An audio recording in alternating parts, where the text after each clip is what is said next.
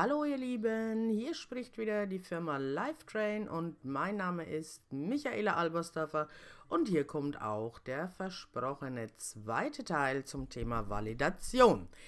Ja, wir haben ja geendet im ersten Teil mit der Erklärung, was tue ich, wenn der Mensch mit Demenz zum Beispiel mit einem Schuh den Tisch abwischt. Ihr habt von mir gehört, was kann ich tun, wie kann ich vorgehen. Und jetzt kommen nochmal ein paar Kommunikationstechniken der Validation, ähm, damit ihr auch wirklich in Zukunft gut vorbereitet seid, damit ihr auch wirklich in Zukunft euch das immer wieder anhören könnt und es auch immer wieder auffrischen könnt.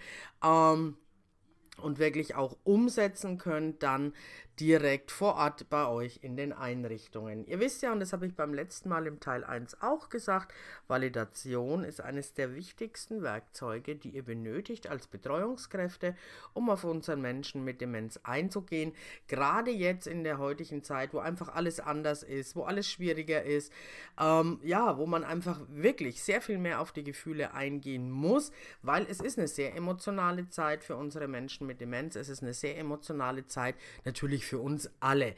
Wir können diese Emotionen allerdings zuordnen. Unser Mensch mit Demenz kann das nicht mehr. Schauen wir also jetzt mal auf die Kommunikationstechniken der Validation. Da haben wir einmal das Thema Gefühle verbalisieren. Gefühle benennen. Das ist das A und O. Ihr habt im Teil 1 gelernt, geht mehr auf die Emotionen ein, bewegt euch kommunikativ auf der emotionalen Ebene und nicht auf der rationellen Ebene oder auf der sachlichen Ebene. Das heißt, Gefühle verbalisieren, Gefühle benennen. Wichtig ist zunächst immer das Gefühl oder den Gemütszustand des Patienten in Worte zu fassen. Sie sind ja ganz aufgeregt, jetzt sind sie aber wütend, sie haben Angst. Dadurch fühlt sich der Erkrankte ernst genommen, denn Gefühle kann sein Gehirn zuordnen. Anders wie auf der sachlichen Ebene. Auf der sachlichen Ebene sieht es ganz anders aus. Diese Wörter kann er nicht mehr zuordnen mit der linken Gehirnhälfte, denn die linke Gehirnhälfte, und das habt ihr im Teil 1 auch schon gelernt, wird zunehmend durch die Demenz zerstört. Also versucht einfach mehr über die emotionale Ebene zu kommunizieren. Das ist ein Lernprozess, das muss man üben, üben, üben. Das ist tatsächlich so, weil wir haben ein Kommunikationsmuster. Und dieses Kommunikationsmuster, was wir haben, wir die gesunden Menschen, basiert nun mal tatsächlich auf der rationellen Ebene und weniger auf der emotionalen Ebene. Ebene. Und deswegen wiederhole ich nochmal, Gefühle verbalisieren. Wichtig ist zunächst immer das Gefühl oder den Gemütszustand des Patienten in Worte zu fassen. Ganz oft höre ich natürlich in den Schulungen oder auch in den Nachschulungen, ja, aber woher weiß ich denn, was der fühlt? Hm, ist natürlich nachvollziehbar. Es hat ja keiner von Ihnen irgendwo einen Stempel auf der Stirn, wo drauf steht wütend, wo drauf steht traurig, wo drauf steht ängstlich und so weiter. Hier ist eure Wahrnehmung ganz, ganz wichtig. Ihr müsst, ich betone nochmal, ihr müsst bewusst, also mit eurem Bewusstsein, wahrnehmen, wie euer Gegenüber sich fühlt. Und das nehmen wir einmal über unser eigenes Bauchgefühl wahr, da, darauf können wir uns normalerweise sehr gut verlassen, aber auch über die Mimik meines Gegenübers. In der Mimik, im Gesicht und auch in der ganzen Körpersprache sehe ich natürlich, wie geht es dem anderen? Geht es ihm gut? Lächelt er? Ist er traurig? Gehen die Mundwinkel nach unten? Gehen die Augen leicht nach unten? Ja, also diese Augen-Mimik-Fältchen, die wir ja haben. Daran sehe ich, okay, es geht ihm nicht gut. Und ich höre auch immer ganz oft, ja, aber wenn ich jetzt sage, oh Mensch, ich sehe, Sie sind ängstlich und er ist gar nicht ängstlich, sondern er ist wütend, dann wird er euch das sagen. Ich weiß, es hört sich immer so ein bisschen komisch an, wenn man das das erste Mal umsetzt und sagt, oh, sie sind aber wütend, ähm, oh, ihnen geht's nicht gut, ich sehe, sie haben Angst. Das ist immer so ein ganz komisches Gefühl in uns selbst, weil wir in unserer Gesellschaft nach wie vor wenig über Gefühle sprechen. Ja, das ist ja so, ich sage immer, kommunikativ betrachtet, die Krankheit des 21. Jahrhunderts. Wir reden kaum noch über Gefühle. Dazu muss man aber wissen, in einer Kommunikation, und sei sie noch so banal, überwiegen tatsächlich, ob wir das wollen oder nicht, unsere Gefühle. Auch wenn wir nicht drüber sprechen. Gewöhnt euch das bitte an, verändert so ein bisschen euer Kommunikationsmuster und versucht immer zuerst auf die Gefühle zu gehen. Wenn ihr falsch liegt, werden sie es euch sagen. Ich habe euch ja im ersten Teil gesagt, benennt die Gefühle, hallo Oma Hoppenstedt, ich sehe, Sie sind ganz aufgeregt. Und dann macht eine Pause. Diese Pause ist elementar wichtig, denn wenn sie nicht aufgeregt, aufgeregt ist, sondern ängstlich, wird sie es sagen. Sie wird sagen, ich bin überhaupt nicht aufgeregt. Ich habe fürchterliche Angst vor dem, dem, dem, das, das, das. Ja, deswegen ist diese Pause so wichtig, damit ihr wisst, um was geht's denn hier.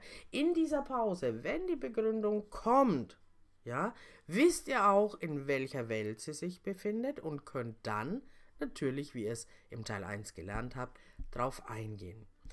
Ganz, ganz wichtig ist auch wiederholen oder zusammenfassen. Auch das ist immer so ein Punkt, der wirkt ganz sicherlich auf viele sehr befremdlich. Gebt die Aussage unseres Menschen mit Demenz noch einmal wieder. Frau Hoppenstedt, Sie wollen also nach Hause zu Ihrer Familie. Sie sorgen sich um Ihre Kinder. Erst wenn wir wiederholen, vermitteln wir unser Menschen mit Demenz das Gefühl, und hier geht es auch wieder um Gefühle, das Gefühl, wir haben ihn oder sie verstanden. Durch diese Wiederholung, das ist wirklich elementar wichtig, durch, durch diese Wiederholung signalisieren wir, aha, ich habe verstanden, wo du dich befindest, mental, kognitiv, wo du dich bewegst und ich wiederhole es nochmal, ich fasse zusammen. Gestern haben, äh, gestern im Teil 1 haben wir über die Fragen, über die W-Fragen gesprochen. Da will ich auch noch mal ganz kurz drauf eingehen.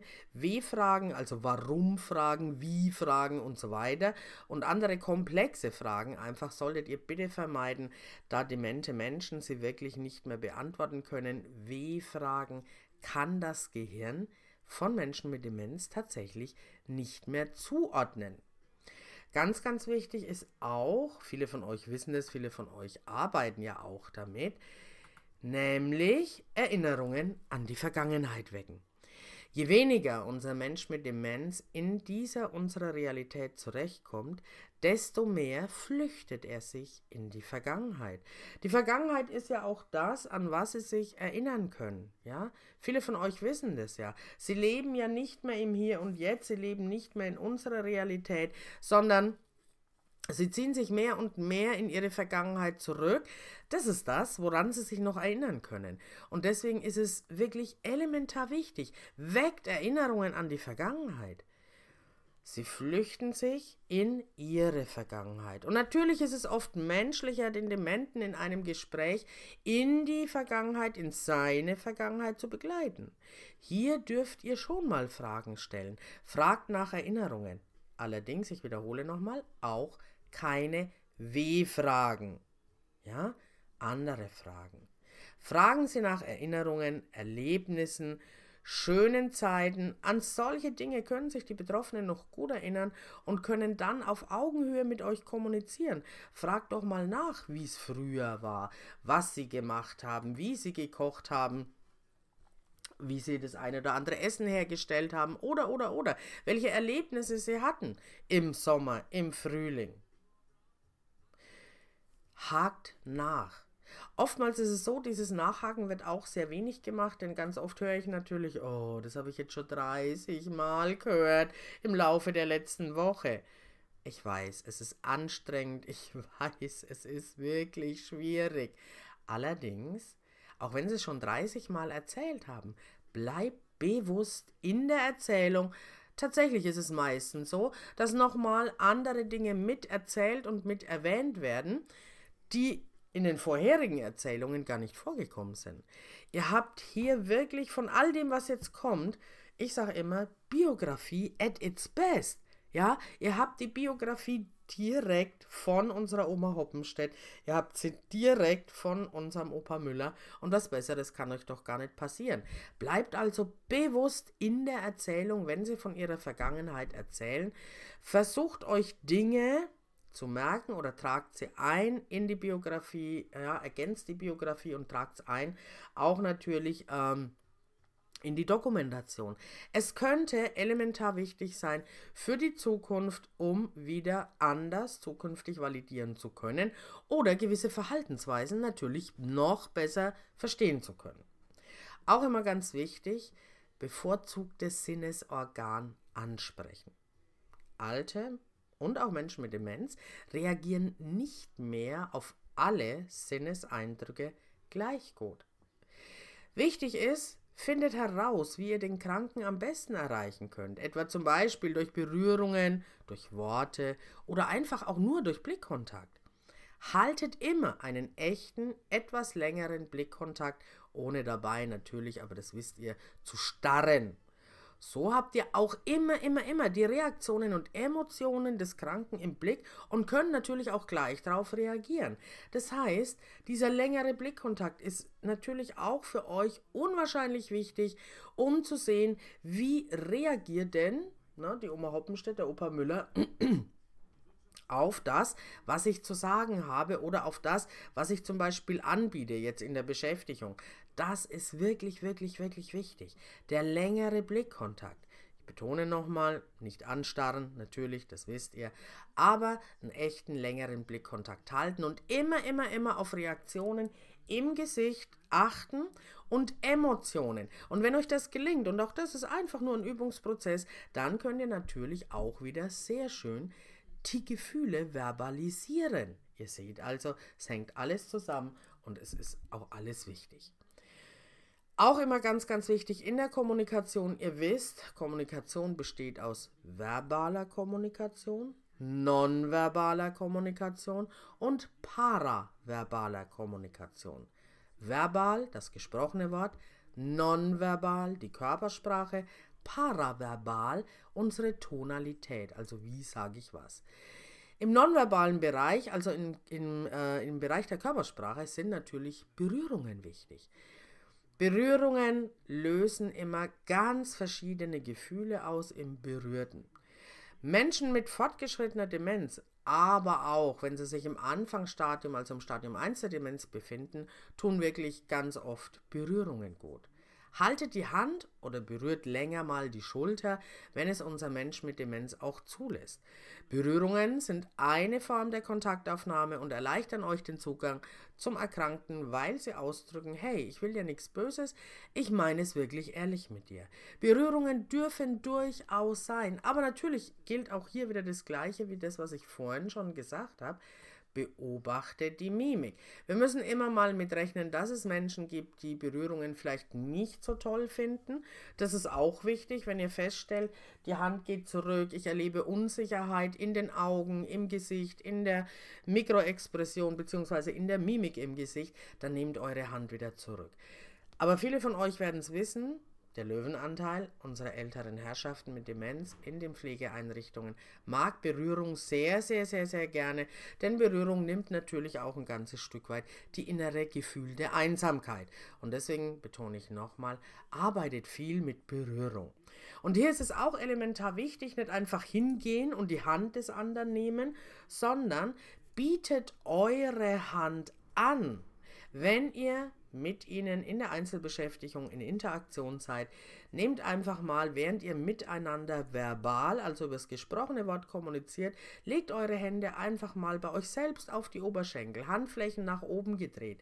Beachtet eure Hände nicht. Dieses Signal, indem ich die Handflächen nach oben drehe, körpersprachlich betrachtet, bedeutet für den anderen, ich will dir nichts Böses, ich tue dir auch nichts und ihr werdet erleben, wie schnell sie tatsächlich nach euren Händen greifen, ohne dass ihr überhaupt was tun müsst. Das heißt, die Aktion geht dann nicht von euch aus, sondern von dem Menschen mit Demenz und ihr könnt euch sicher sein, dann will er auch Berührung. Geht er nicht drauf ein, dann ist alles gut, dann habt ihr ihn auch körpersprachlich nicht in Bedrängnis gebracht, wenn ihr nach den Händen greift. Berührung am Oberarm, seitlich am Oberarm, kann jederzeit gemacht werden, könnt ihr jederzeit umsetzen. Ähm, ist natürlich äh, jetzt keine äh, Zone, in die man nicht greifen soll, ganz im Gegenteil, am Oberarm, seitlich am Oberarm ist immer gut, könnt ihr immer machen und sagt immer auch das Gleiche aus wie das, was ich gerade schon gesagt habe. Ich will dir nichts Böses, ich meine es ehrlich mit dir, ich will dir einfach nur zeigen, ich bin für dich da. Wichtig ist auch das Thema, den Demenzkranken spiegeln. Spiegeln ist ja was, was in uns allen angelegt ist. Und gerade beim Spiegeln werden ganz, ganz, ganz viele Fehler häufig gemacht. Spiegeln ist eine Kunst. Eine Kunst in der Körpersprache, den anderen bewusst wahrzunehmen, mit Empathie, also Einfühlungsvermögen, sich hineinversetzen in seine Lage. Sehr viel mehr muss man gar nicht machen, denn dann kommt das Spiegeln tatsächlich von ganz alleine. Denn wir bekommen ab dem Zeitpunkt der Geburt in unserem Gehirn gewisse Spiegelneuronen. Spiegelneuronen sind wichtig für uns Menschen, die sind automatisch in uns angelegt und wenn ihr lernt, euch auf euer Gegenüber einzuschwingen, einzuschwingen muss Spiegeln überhaupt nicht geübt werden und man muss sich auch überhaupt nicht mehr darauf konzentrieren. Es läuft von ganz allein. Das heißt, wenn ihr das mal in eurer Familie beobachtet, eure Kinder mit den Geschwisterkindern, ihr mit eurem Partner, ihr mit euren Eltern, eure Eltern mit euch. Wir spiegeln den anderen unentwegt, mal mehr, mal weniger, je nach Situation. Wenn ihr zukünftig ein bisschen mehr darauf achtet, werdet ihr das feststellen. Gerade mit den eigenen Eltern und den Kindern, gerade auch in der Partnerschaft, aber auch sehr enge Freundschaften, die über viele Jahre hinweg laufen. Auch da funktioniert Spiegeln völlig unbewusst, ohne dass man irgendwas dazu tun muss. Man gleicht sich automatisch dem anderen an. Das heißt, ich passe automatisch meinen Gesichtsausdruck, die Kopfhaltung, die Körpersprache, auch die Stimme ganz unbewusst an mein Gegenüber an. Und nochmal, das ist eine Sache, die muss man wirklich üben. Man muss es erstmal mit seinem Bewusstsein feststellen, dass es so ist. Und wenn man das weiß, dann kann man das natürlich auch wunderbar bei Menschen mit Demenz anwenden. Ich rate unbedingt davon ab, das Ganze bewusst zu machen, denn sonst kommt ihr ganz schnell, ganz schnell in Gefahr, in Anführungszeichen in Gefahr, dass ihr in die Schiene lauft, körpersprachlich betrachtet, den anderen nachzumachen. Und erinnert euch an den Teil 1, ich habe gesagt, Menschen mit Demenz haben ein irrsinniges Feingefühl dafür, wie wir, die Gesunden, ticken. Denn sie lesen unsere Körpersprache eins zu eins. Sie verlassen sich hier hauptsächlich auf ihre Intuition, auf ihr Bauchgefühl. Denn die linke Gehirnhälfte wird durch die Demenz zerstört, die rechte bleibt erhalten. Sie sind also, Menschen mit Demenz sind also, was das angeht, wesentlich intelligenter tatsächlich als wir. Sie verlassen sich komplett auf die Intuition, komplett darauf, wie wir ticken. Und deswegen ist es wichtig, dass ihr wirklich versucht, ganz bewusst die Mimik wahrzunehmen, die Körpersprache, die Stimme, spricht er schnell, spricht er langsam, wahrscheinlich eh etwas langsamer. Welche Wörter benutzt er? Das werdet ihr unbewusst feststellen und dann könnt ihr oder werdet ihr auch ganz automatisch darauf reagieren. Wenn ein Patient zum Beispiel summend im Bett liegt, ja, weil er sich anders nicht mehr äußern kann, kannst du Empathie zeigen, indem du einfach mitsummst. Es sind oftmals nur die Kleinigkeiten, ja, die Kleinigkeiten, die ihr wahrnehmt im Alltag und es ist wichtig, darauf einzugehen. Das ist auch Spiegeln, ja. Wenn natürlich ein Mensch mit Demenz sehr aufgebracht ist, sehr wütend ist, ja, dann ist es aber auch wichtig, ähm, wirklich ihn mal entschlossen gegenüberzutreten und wirklich auch mal zu sagen, stopp, das ist zu viel. Das dürft ihr natürlich. Ihr dürft ganz klar auch körpersprachlich mit der sogenannten Stopphand, ja, also die Hand, wo ich dem anderen die Handfläche quasi äh, entgegenhalte ähm, Richtung Gesicht, das ist ja die Stopphand, ja, stopp, hör auf, ich will das nicht. Das verstehen Menschen mit Demenz auf jeden Fall. Diese Stopphand, so nenne ich es jetzt mal, dürft ihr verwenden. Und denkt immer ans Paraverbale, der Ton macht auch die Musik. Das heißt, ich darf ihm hier schon, wenn es zu aggressiv wird, ganz klar auch von der Stimme her entschlossen gegenübertreten und ganz klar sagen, stopp, das geht zu weit. Ja, das dürft ihr tun. Das verstehen sie. Ja, das verstehen sie und ihr werdet, ihr werdet wirklich, wirklich, wirklich erleben, wenn ihr das so umsetzt, wie das, das Verhalten unseres Menschen mit Demenz komplett verändert euch gegenüber. Also beim Spiegeln bitte nichts tun, was ihr bewusst tut. Das wirkt immer wie ein Nachmachen. Fangt jetzt an zu üben. Beobachtet mal euch und euer Gegenüber, die Familie, den Partner, die Partnerin, die eigenen Kinder, auch miteinander, wenn ihr Kinder habt, was Spiegeln wirklich bedeutet. Ja? Lernt daraus und je öfter ihr solche Dinge bewusst wahrnehmt, je einfacher wird es euch fallen, das später dann auch in der Einrichtung und mit Menschen mit Demenz umsetzen zu können. Und deswegen sage ich auch immer, ganz, ganz wichtig, der Lernprozess, immer jetzt anfangen und umsetzen. Je eher ihr anfangt, je besser könnt ihr es umsetzen. Auch immer wichtig, Gebete und Sprichwörter. Sprichwörter wird ja ganz oft gemacht in Beschäftigungen, Sprichwörter ähm, ergänzen, das funktioniert ganz, ganz gut. Was immer relativ selten gemacht wird, tatsächlich das Thema Gebete, Spiritualität und Religion. Alte Menschen sind oft gläubig, auch wenn diese Menschen früher zum Beispiel, ich sag mal, ähm, aus den ähm, neuen Bundesländern kommen, ja, aus der ehemaligen DDR, ja, wie man so schön sagt. Viele von uns wissen ja, Menschen, alte Menschen, die damals in der ehemaligen DDR gelebt haben, die hatten in der Regel keinen Glauben. Der Glaube war dort eher zweitrangig, wichtig war der Staat. Was nicht schlimm ist, was alles okay ist und es war ja nicht alles schrecklich. Dennoch, wenn diese Menschen älter werden, ich sage immer so ab dem 70., 80. Lebensjahr, weiß der Mensch ganz instinktiv, ob dement oder nicht, das Ende seiner Zeit wird kommen. Das Ende seiner Zeit wird kommen. Wenn er mal 80 ist, weiß er instinktiv, er hat nicht noch 50 Jahre, die er leben kann, ja? Das weiß er. Und viele Menschen finden Trost im Gebet.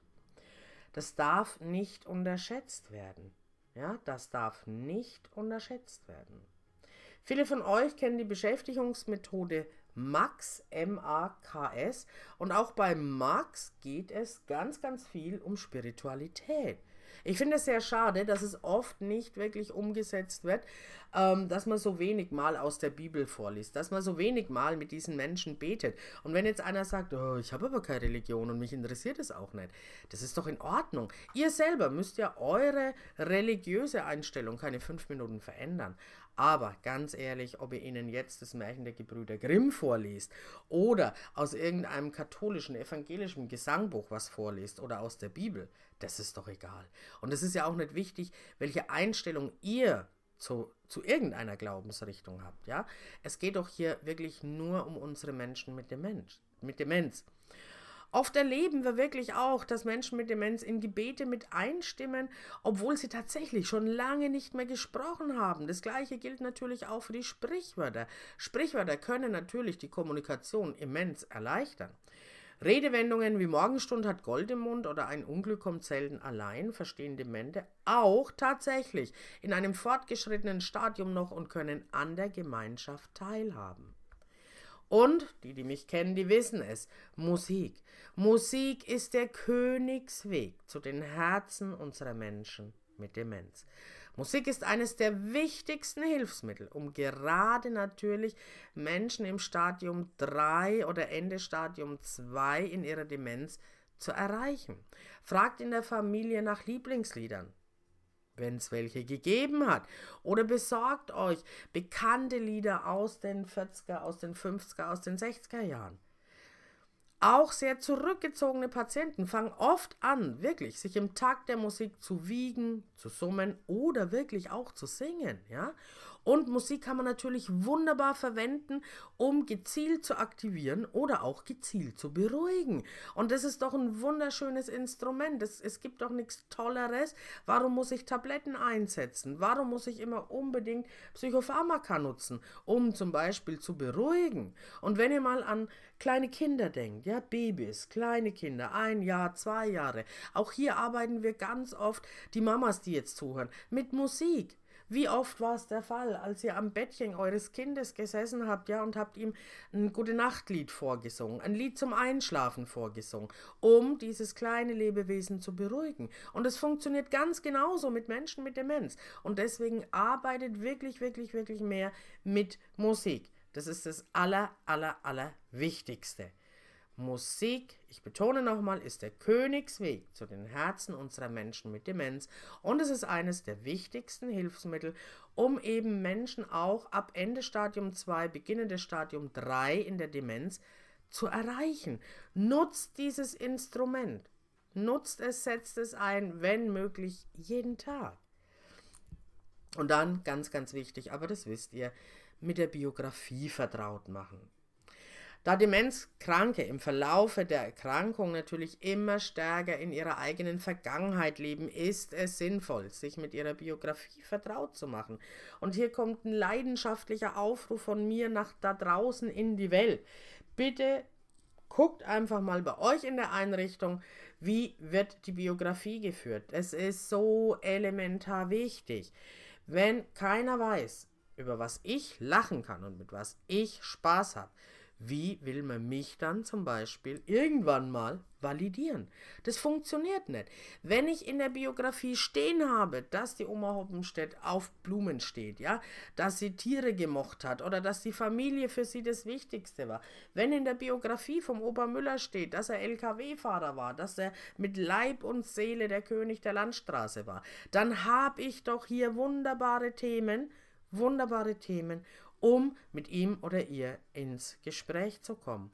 Ohne die Biografie ist es fast unmöglich, gut zu validieren. Und deswegen geht dieser Aufruf nochmal hinaus an alle, alle, alle Betreuungskräfte. Guckt in eurer Einrichtung mal nach dem Thema Biografie. Ist die Biografie ordentlich geführt? Ist sie ausführlich geführt? Ja? Kann ich damit was anfangen? Kann ich damit validieren? Weil ohne Biografie kann ich in keiner Einrichtung validieren. Ich denke, das ist jetzt mittlerweile nachvollziehbar. Ihr müsst wissen, was haben diese Menschen gern gemacht? Was haben sie gerne gemocht? Wo waren ihre Leidenschaften? Was gab es denn an Leidenschaften? Ja, sind sie vielleicht reisen gegangen? Was haben sie gerne gegessen? Ja, was haben sie gerne getrunken?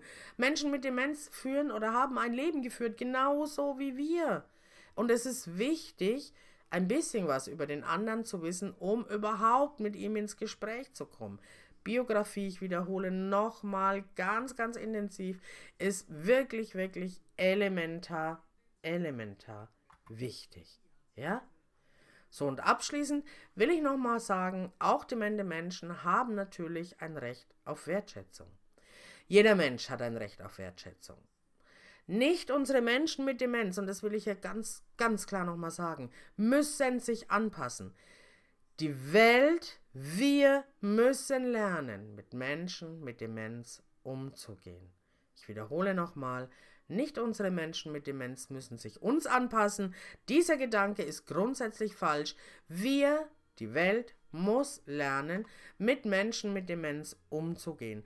Nur so, nur so, und das ist der einzige Weg, sind wir in der Lage, diesen Menschen ein Leben in Würde und mit Respekt entgegenzubringen. Die Denkweise, dass der Mensch mit Demenz sich uns anpassen muss, ist der völlig falsche Weg, wäre auch der völlig falsche An Eins Ansatz, Entschuldigung, Ansatz in einer Einrichtung. Und deswegen eine Riesenbitte an dem heutigen Tag mit diesem Podcast raus an alle meine Betreuungskräfte. Bitte, bitte, bitte, arbeitet mit euren Kollegen, arbeitet auch so ein bisschen mit eurer Wohnbereichsleitung. Der Ansatz muss sein, dass wir uns diesen Menschen anpassen müssen über die Validation und nicht diese Menschen sich uns anpassen müssen, denn das können sie nicht mehr. Die Demenz macht es ihnen unmöglich, unmöglich, sich auf uns und unsere Welt einzulassen. Denkt immer dran, was ich erzählt habe in Validation 1. Die linke Gehirnhälfte wird fast komplett zerstört. Sie haben nur noch die rechte und die rechte Gehirnhälfte. Da sitzen nun mal unsere Emotionen und nicht mehr die Logik oder der Ratio oder der Verstand. Und deswegen können sie sich nicht auf unsere Ebene begeben. Sie können nicht in unsere Welt mehr hinein. Und deswegen ist es unsere große Aufgabe, dass wir uns in ihre Welt begeben und ihnen in ihrer Welt das Leben, das sie noch haben, so angenehm wie möglich zu machen. So, ihr Lieben, jetzt bedanke ich mich bei euch fürs Zuhören. Hat euch mein Podcast gefallen? Ihr wisst es, dann liked es, dann teilt es überall, äh, wo immer ihr auch möchtet und welche Plattformen euch auch einfallen. Ich wünsche, wünsche euch auf jeden Fall einen schönen restlichen Tag und freue mich dann, wenn wir den nächsten Podcast aufnehmen. Macht's gut, ihr Lieben. Tschüss.